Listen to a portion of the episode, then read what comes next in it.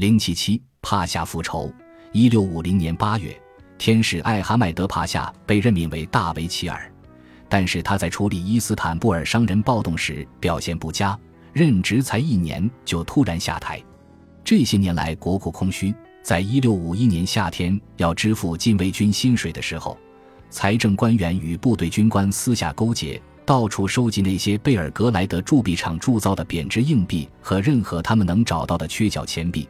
然后强迫伊斯坦布尔的商店老板将他们的劣币兑换为金币，害他们和官价比损失了百分之三十。他们又到货币兑换店将金币兑换成银币，损失由商店承担。如此一来，他们就取得了足够现金以支付薪水，也让禁卫军军官赚了一大笔。恰巧此时航路不安全，奥斯曼无法将基前亚速驻军的薪水运给他们。财政官员和禁卫军军官有更多的贬值货币可以用于操控财政。行会领袖向天使艾哈迈德帕夏投诉，指出除了最近这次令人愤慨的劣币事件外，今年他们已经负担了其他十四种税捐，结果他们的恳求却未被理睬。天使艾哈迈德甚至还侮辱他们，称他们为异教猫，并把他们赶了出去。劣币事件酝酿到最后。引发了八月二十一日伊斯坦布尔市场的骚乱，商家关闭了店铺，他们的领袖聚集在教长卡拉切莱比扎德阿卜杜勒阿齐兹埃芬迪的住宅外。他原是卢米利亚省和安纳托利亚的首席法官，因为参与废除苏丹易卜拉欣一事与科瑟姆苏丹关系不睦。他写了一部那个时代的历史，记录了他在这次商人暴动中的活动。商家领袖恳请教长代表他们与苏丹协调，但是他答复说自己帮不上忙，建议他们再去找大维齐尔商量。这时候，他们的语气变得凶狠起来。他被迫同意为这件事写信给天使艾哈迈德。卡拉切莱比扎德阿卜杜勒阿齐兹没有提到，但穆斯塔法那伊马记录下的一个事实是，在那些商家领袖坚持要他先去皇宫时，他借口要沐浴。跑到了另一个房间，想趁他们不注意时逃走。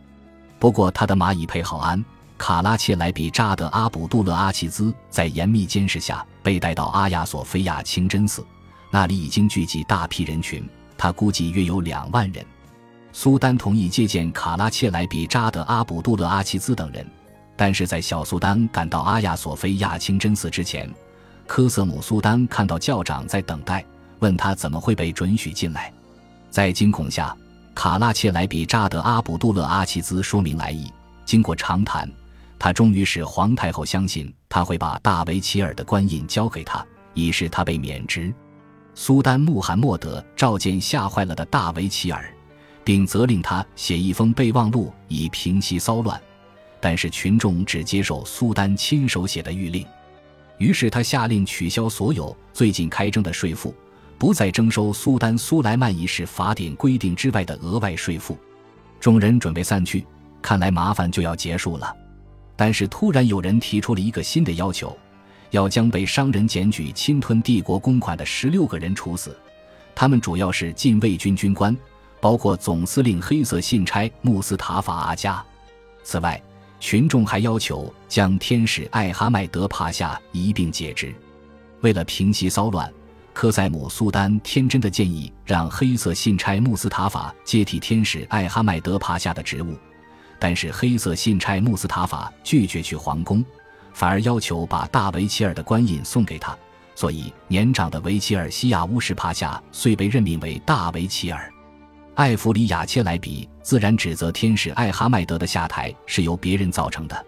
并称卡拉切莱比扎德阿卜杜勒阿齐兹煽动群众和皇宫来对付自己的赞助人。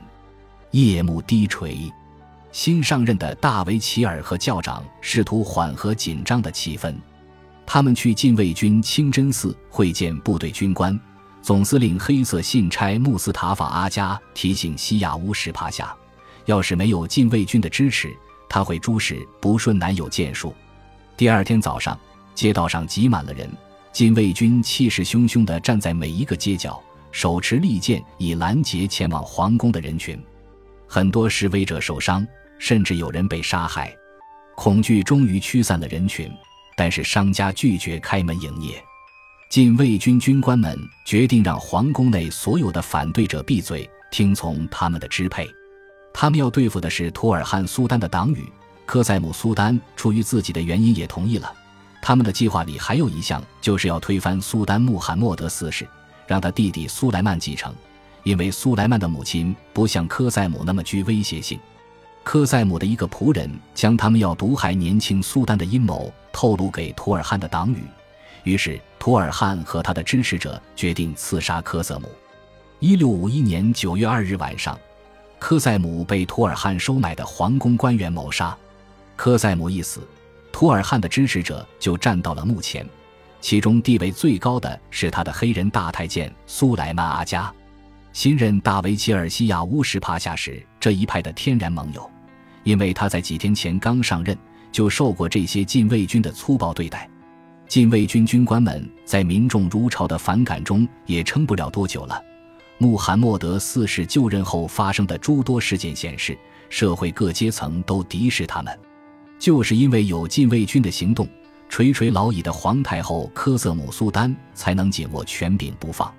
但是对于他是主动和禁卫军结盟，还是他认为勉强迎合他们才能维持帝国的完整性才选择结盟，评论家尚有分歧。对一些人而言，相较于向老百姓的一切想法让步，让禁卫军掌权似乎并不是多么可怕的事。科瑟姆苏丹被谋杀时已年近七十，从五十多年前成为艾哈迈德一世的宠妃开始。他就一直身处权力核心，他摄政的时期涵盖儿子穆拉德四世、易卜拉欣以及孙子穆罕默德四世的统治期，并扮演着皇室和帝国守护者的角色，在政治决策上曾获得了史无前例的影响力。对于他支持禁卫军的动机，观察家看法不一，对他其他的举措也各有判定。有人认为。他最应该受到严厉谴责的行为是以不合法的手段聚敛大量财富，同时他参与国事的行为也应受到指责。但是对穆斯塔法纳伊玛而言，科瑟姆苏丹是个伟大的捐助者，他妥善运用了分配给他的土地和财政收入，积极参与慈善活动与建筑工程，以示帝国对百姓的关心。科瑟姆苏丹在与斯屈达尔的清真寺并不大。也远不如前任皇太后努尔巴努苏丹的清真寺那么金碧辉煌。后者在一片区域内建造了一座清真寺、一所神学院、一座僧院、一个济贫院、一所学校、一家商队旅馆、一间公共浴室以及其他建筑。但是科瑟姆在伊斯坦布尔大巴扎附近修建的商队旅馆至今仍然屹立，只是已近荒废。科瑟姆苏丹被谋杀后的那个清晨。苏丹召集官员和宫里工作人员开会，首先发言的是两位高阶神职人员哈内菲埃芬迪和霍贾扎德梅苏德埃芬迪。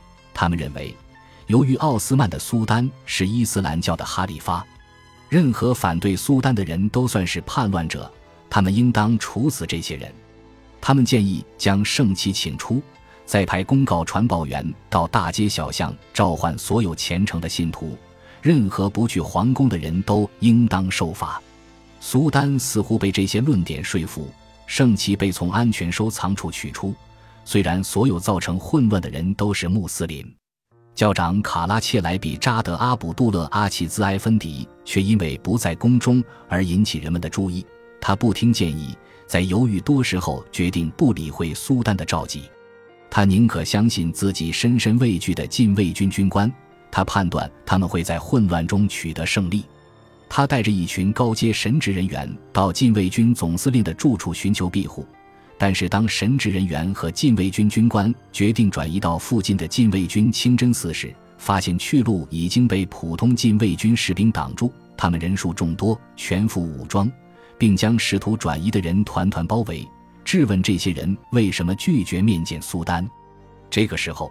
公告传报员也已激起城市里人民的愤怒，人们抗议那些篡夺政府权力的人已经越过可以接受的界限，民众十分愤怒，指责禁卫军谋杀科塞姆并誓言报复。在他缺席的情况下，教长卡拉切莱比扎德阿卜杜勒阿齐兹埃芬迪被解职。随即，人们热烈讨论了合适的接班人选。最终，图尔汉苏丹的派系支持的人选阿卜杜勒阿齐兹的副手艾卜萨义德埃芬迪接任。他采取的第一个措施就是颁布教育，处死拒绝在圣旗下集结的人。那些禁卫军军官被围困在禁卫军清真寺里，无法逃脱，这让他们被彻底隔离了。很快，街上挤满了向皇宫集合的人群。每个人都武装起来，以保护自己，对抗禁卫军。一开始不知所措的群众只好屏息以待，看局面如何发展。没多久，普通禁卫军士兵开始加入巨象圣骑的人潮，与群众混为一体。艾布萨义德埃芬迪给禁卫军清真寺内的高阶军官送去一封信，命令他们到自己这里报道，但这个命令被置之不理。总司令黑色信差穆斯塔法阿加认为低阶官兵会来救他们，还告诉他的同伙，如果效忠新政府的军队要打进来的话，他们必须坚定抵抗。不过，除了最高阶几位军官外，其他的人都溜走了。狂妄自大的黑色信差穆斯塔法阿加还给皇宫发了一份最后通牒，要求他们将四位图尔汉派的阿加流放到埃及，并处死十名官员。本集播放完毕，感谢您的收听，喜欢请订阅加关注，主页有更多精彩内容。